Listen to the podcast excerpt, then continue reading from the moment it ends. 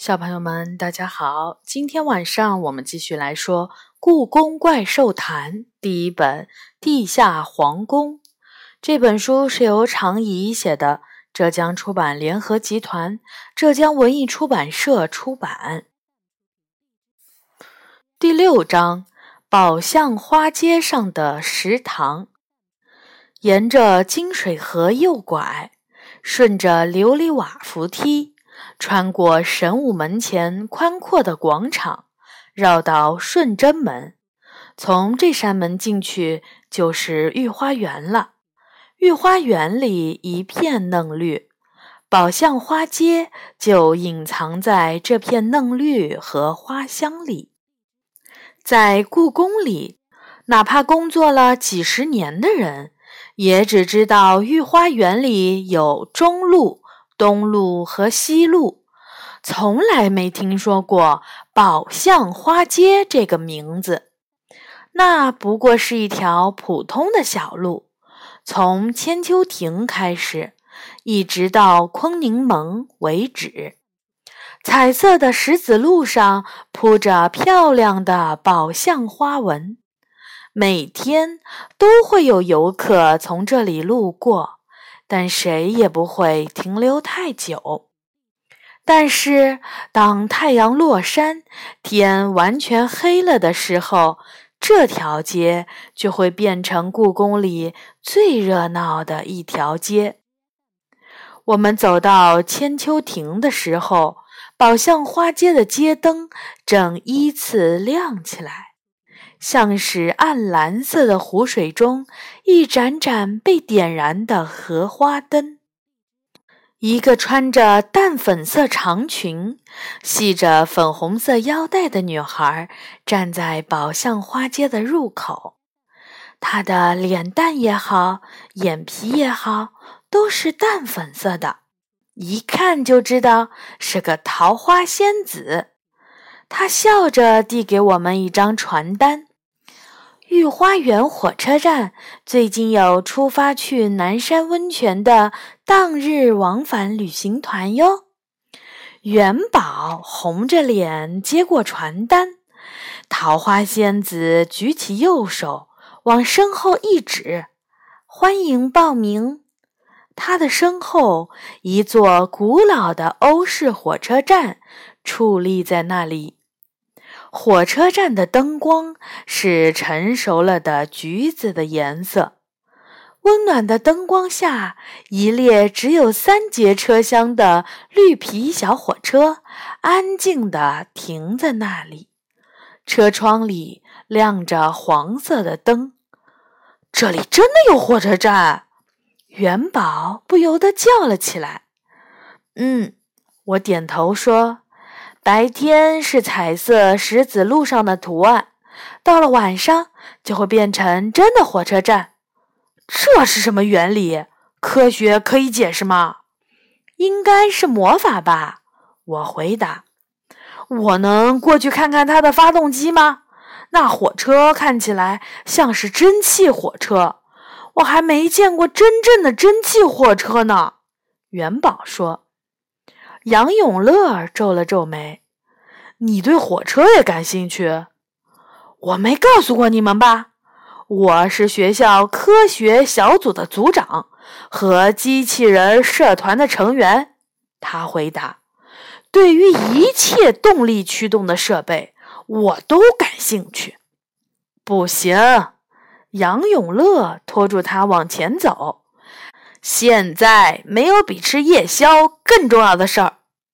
月光在宝象花街上流动着，路边粉色的芍药花微微闪亮。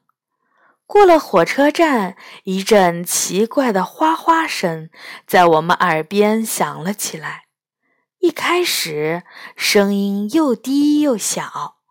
快到颜辉阁的时候，那声音忽然一下大了起来，变成了许许多多人的说笑声。在我们眼前，一家又一家的商店出现了，全是小小的帆布搭的店铺，印着宝相花街的布帘在风中飘动，围着围裙的狐狸、野猫、黄鼠狼、刺猬、老鼠们微笑着站在下面。新鲜的槐花蜜糖浆两元一杯，梨花味的冰淇淋要三元，猫爪明信片只要一元一张。丁香花染的手绢两元五角，明星老鼠 T 恤衫五元一件，我的眼睛都快看不过来了。狐仙集市真是越来越热闹了，我不禁感叹。杨永乐也露出了吃惊的表情。是啊，最初不过是狐狸们的集市，现在其他动物都加入进来了呢。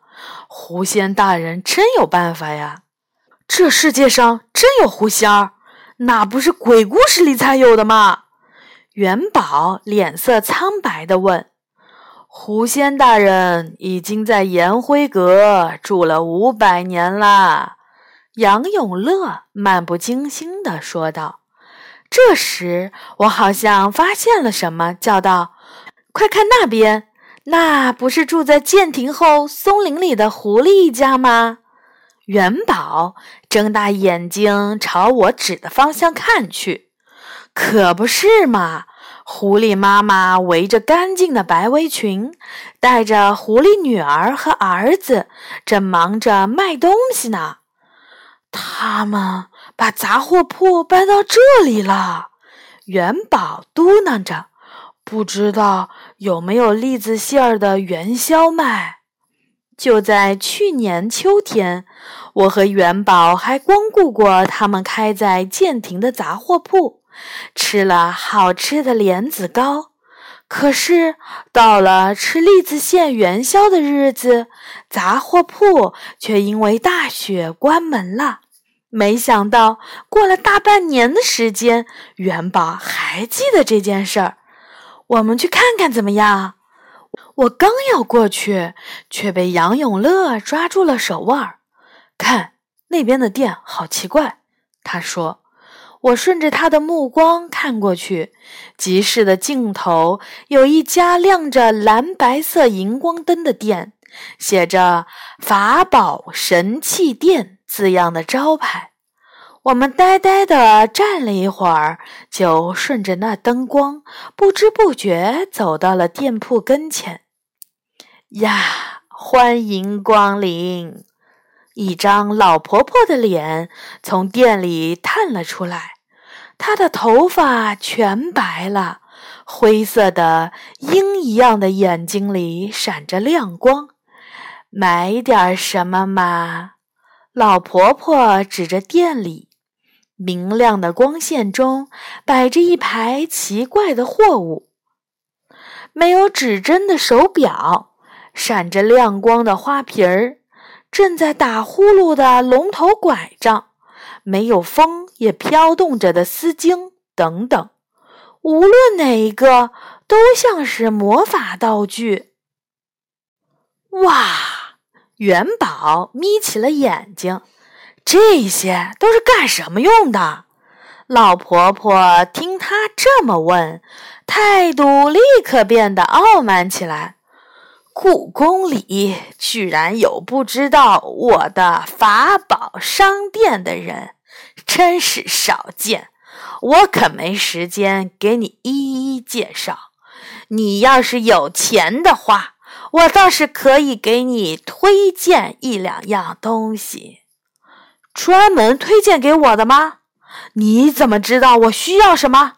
元宝瞪大了眼睛，老婆婆眼睛都没眨，说：“我做生意可不是一两天啦。”说着，她拿起了一只没有表针的手表，举到了元宝面前。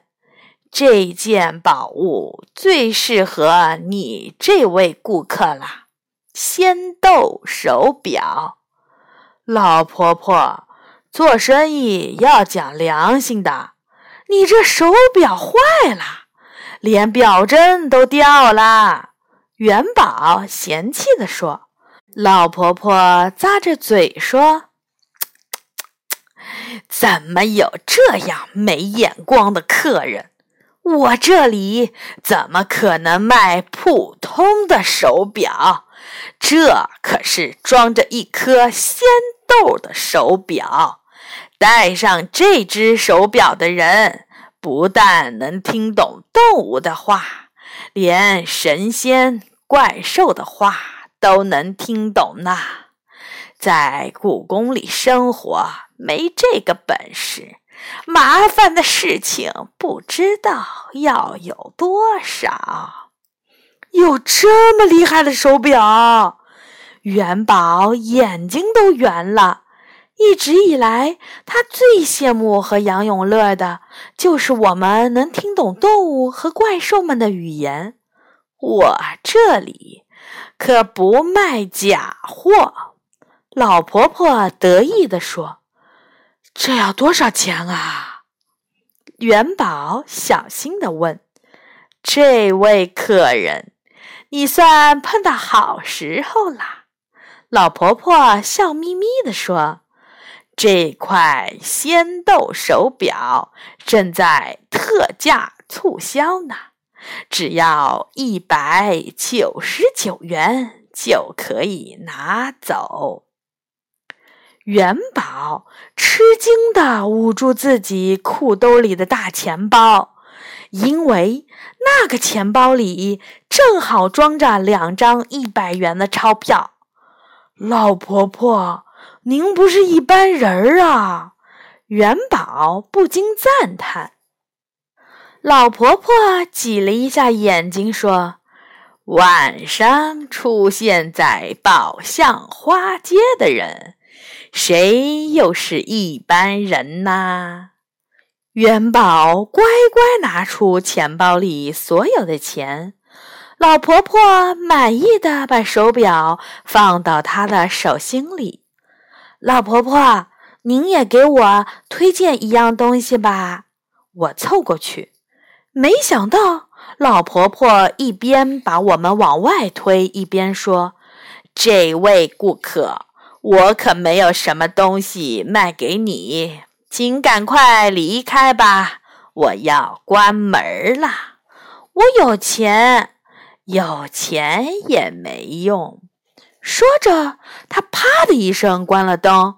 于是，眼前这一家家的小商店，仿佛刚刚被风吹走了一样，消失了。这是怎么回事儿？利用光反射原理的隐身术吗？元宝张大了嘴巴。杨永乐拍了拍他的肩膀，说：“这条街上没一件事儿是能用你的科学原理解释清楚的。”我们走到了坤宁门前的怪兽食堂时，夜已经深了。但是在怪兽食堂里，月亮如探照灯般闪闪发亮，到处充满了食物的味道。欢迎光临！一只黄鼠狼跳了出来，一双像涂了厚厚的眼影的眼睛看着我们。肩膀上搭着一条雪白的毛巾，请问是三位吗？他问。是的，还有座位吗？杨永乐问。恐怕要等一小会儿啦，现在座位都满啦。黄鼠狼说：“我们会尽快为各位安排的。”说着，就消失在了树荫后面了。我们就在这儿吃饭，元宝有点不敢相信的问道：“可是我没看到什么餐厅啊！”我笑出了声。元宝想象中的餐厅应该是那种在高大的房子里整整齐齐地摆着桌子，桌子上铺着桌布和高级餐具的地方吧。可是，我们眼前却只有两棵开满了淡紫色花朵的古秋树，和一块满是虫洞的破木牌儿，上面写着：“小星，本食堂有怪兽出没。”没错儿，这里就是怪兽食堂，故宫里最高级的餐厅。来这里的客人有乌鸦和刺猬，也有怪兽和神仙。无论是谁，身份多么尊贵，来到这里都会舒心地坐在树下的棉布垫子上，喝着香喷喷的花茶。静静地等着黄鼠狼们把一道道美味的食物端上来。在这里，树上被风吹落的花瓣就是最华丽的地毯，淡淡的花香就是最好的开胃菜。当暖风吹过，头顶的花瓣如雨一样落下来。你就会觉得没有比这里更有情调的地方了。让各位久等了，请进吧。不知什么时候，黄鼠狼又出现在我们面前。我们三人跟着他走进食堂。怪兽食堂里坐满了形色各异的客人，有怪兽，有神仙，也有动物。完全不一样的相貌，却温馨地坐在一起，生意真好啊！我忍不住赞叹。是啊，是啊！领位的黄鼠狼立刻说：“地点也好，饭菜也一流，就是地方有限，这也是没办法的事儿。”我们坐到了软绵绵的垫子上。古秋树上的花儿时不时地飘落在我们的头上。吃点儿什么呢？黄鼠狼问。来一份怪兽火锅吧。杨永乐说。奶油炸糕和油炸秋树花也各来一份。我补充道。好的。黄鼠狼点点头。请稍等片刻。他说完就转身隐入树荫里去了。对于元宝来说，这是一个不可思议的地方吧？他站起来，围着古秋树转了一圈，好奇地看着那些窃窃私语、哈哈大笑的客人们。我还是第一次能听懂黄鼠狼说话呢。他坐回到了坐垫上，看来婆婆卖给他的仙豆手表不是假货。不过，黄鼠狼做的菜，人真的能吃吗？会不会带有病菌啊？他有点儿担心的问。我拍着胸脯说：“他们的厨房和神厨的一样干净，我可是亲眼看到过的。一排排闪亮的银锅前，黄鼠狼们系着洁白的围裙，裹着包住耳朵的头巾。”一边切菜，一边把不同的调料撒到锅里，那香味儿啊！我舔了一下嘴唇儿。正说着，黄鼠狼就开始上菜了。他端上来一个大的惊人的银锅，里面浓稠的红色汤汁冒着热气。这是怪兽火锅，有些烫，吃的时候要小心一点儿。油炸秋树花味道比较淡，可以先品尝它，也可以把它放进火锅，会有特殊的香味儿。奶油炸糕会最后上，因为趁热吃会比较好。一转眼，绿色的棉垫子上已经摆满了丰盛的夜宵，无论哪一道菜都好吃的不得了了。刚才还皱着眉头的元宝，现在嘴巴根本就停不下来。这也太好吃了，比上海第一流的餐厅还好吃。他放下筷子，打了一个很响的饱嗝。那是当然，这里厨师们的手艺可是向清朝宫殿里的神厨们学习，并一代一代传下来的。神厨比御厨还要厉害，他们是专门给神仙们做饭的顶级厨师。杨永乐吹嘘起来。后来，故宫里没有了皇帝，厨师们也都搬出了故宫，但是神仙和神兽却没有走，仍守护在这里。于是，那些代代都生活在神厨灶洞里的黄鼠狼家族，就接下了神厨的任务，把神厨搬到了这里，开了这家怪兽食堂。元宝听了，思考了一会儿，说：“你们说，黄鼠狼这么做，能不能从生物的进化角度来解释？这种类人类行为是天生的，还是后天模仿？”又来了，我和杨永乐不约而同的翻了个白眼儿。元宝像突然想起了什么，对了，今天晚上我睡哪儿？我和杨永乐几乎同时指向对方，他那里。好，小朋友们，这一章呢就讲完了。下一次我们会来说第七章“手造童子”。小朋友们，晚安。